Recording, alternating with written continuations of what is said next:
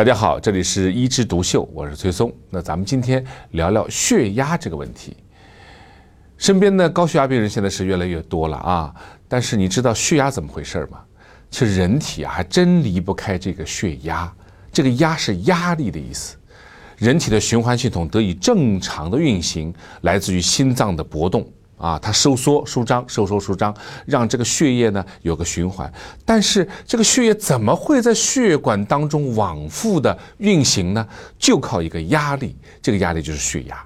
而血压呢又分两个啊，我们经常说你这个人血压多少？一百三八十。哎，上面那个一百三，我们平时老百姓叫上压，又叫收缩压，对吧？啊，它怎么形成的呢？它就是心脏把血。挤进血管时候，收缩时候产生那个压力，这个是把这个血液往前推动的这个原动力啊，收缩压。所以你的心脏的搏出量越大，越有力量，你的收缩压可能就越高啊。但是过高也不好啊，过高血管里的压力太大了，最后哪个地方薄弱就崩就破了，对不对啊？另外一个压力呢叫什么？叫舒张压。哎，心脏舒张的时候，它没有把血挤到血管里，怎么会有压力呢？哎，这就是血管里的血液有多少？这个血液本身，它对血管有一个负荷啊，叫容量负荷。这个容量负荷对血管壁的张力就叫舒张压啊。而舒张压呢，又能反映你这个整个一个血管张力的一个啊非常好的指标。所以每个人都有两个压力：收缩压、舒张压。但是这个两个压力啊，在年纪轻的和年纪大的人身上又不一样啊。大家说一下，年纪轻的人，你觉得是哪个容易高？啊，对，舒张压容易高。为什么？年纪轻的人，哎，你说加班、熬夜、精神紧张，这种所有的这种人对人的压力啊，压力太大了以后呢，这个血管不自主的就会收缩，有时候会痉挛。好，血管大家本身里面有这么多血液，它一收缩的话，是不是感觉你压力更大了？啊，也就是感觉到里面的血液更多了，所以它的舒张压容易高，也就是说它这个下压容易高，所以经常我们年纪轻的人高血压就会说：“哎呀，医生啊，我上面一百三，底下一百，你说我这个门牙差那么近怎么办？”它倒不是门牙差近的问题，它底下就不应该到一百啊，这就是年纪轻的人，我们经常叫中年舒张期高血压。他呢，在 WHO，也就是世界卫生组织，早就说这种高血压就叫心身疾病，啊，不是说仅仅是身体出问题了，而且是心理状态失衡了。老年人不一样啊，我们经常碰到自己家的爷爷呀、外公呀，你去量血压，哟，外公啊，你怎么上面一百八，底下只有八十啊？这个脉压差怎么那么大呀？哎，您说对了，其实呢，就他的上压太高了，他不应该一百八呀。他如果是一百三八十，不是挺好吗？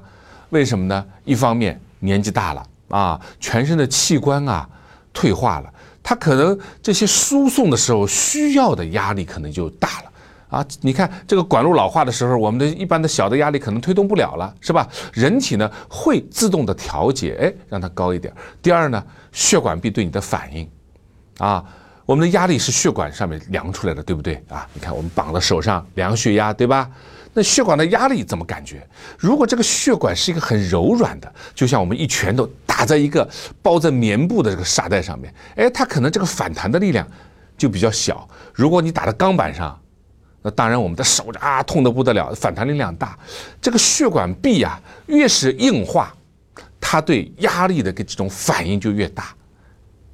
那简单的就说，如果你是一百八。底下只有八十的这些老年人，他的血管的硬化程度就比上面一百五、底下八十的这些老年人呢来的高啊。因为越是硬化的，他就没有一个缓冲，血压打上去一百八就是一百八了啊。所以你看，老年人就叫老年收缩期高血压啊，完全不一样。老年人上压容易高，年轻人呢下压容易高啊。男的女的也不一样，所以女性这方面呢是非常。这个我觉得是非常好的，也就是说，她在绝经期之前，她的血压一般是不会升高的啊，而且往往呢，有人说，你看我的血压可能还低了点啊，上面九十，底下六十，那我就问了，九十六十是有点在低线了啊，低线九十六十，但是要紧吗？我就会问，那你头晕吗？你工作起来是不是会觉得昏沉沉，然后整天想睡觉呢？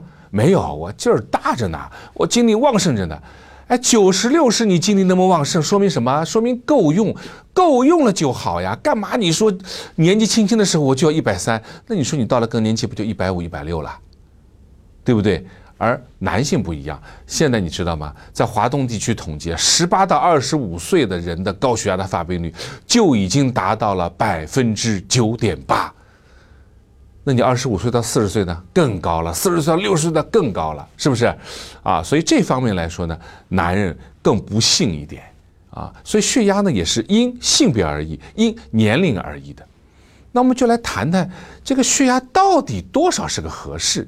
刚才谈到了九十六十以下可能要休克，但是如果你九十六十没有什么任何的不良的反应，天天生活也很好，那就是够用。关键是上压。这个收缩压到底多少是合适？啊，我刚刚上学的时候，那时候的血压标准似乎是一百六九十，啊，那时候我们还用 K 一帕，啊，结果呢，老外又换成毫米汞柱了，我们赶紧又换成毫米汞柱了，结果呢，过了两年，过了几年，哎，就变成了一百四九十，啊，那就要问了，为什么一百四九十是正常呀？那就是人群当中调查。啊，超过这根红线的人，就是你老是在一百四九十以上的人，死亡率高呀。那我们干嘛去踩这个红线？倒退，倒退，退到里面来，哎，死亡率低。那我们就以一百四九十作为一个线。但是，一百四九十够了吗？我们有很多人有各种各样的疾病，那血压是不是更低一点好呢？哎，所以我们二零零四年的指南上面写着啊，如果你是糖尿病的病人，希望你降血压呢降到一百三八十。为什么？你已经有糖尿病对人体的损害了，你血压呢低一点，对人体的损害稍微少一点。结果呢，就在二零零七年一直到二零一零年啊这么一个过程当中，我们又做了很多临床的试验，就把那些看上去比较重的病人，我们哎给他降的低一点。看看能不能有额外的获益，结果出问题了，血压降得很低的时候呢，死亡率上升了，也就是说，不是越低越好啊。很多事儿，我觉得还是咱们中国的这个哲学叫中庸之道啊，哎，正好恰到好处，不要追求过分的低，那当然也不能让它过分的高。结果呢，降得太低出事儿以后呢，我们马上回来了，所以呢。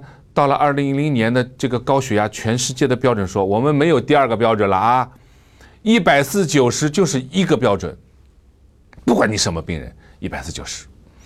这样情况下又过了两年，说哎呀，真的就没有改变了吗？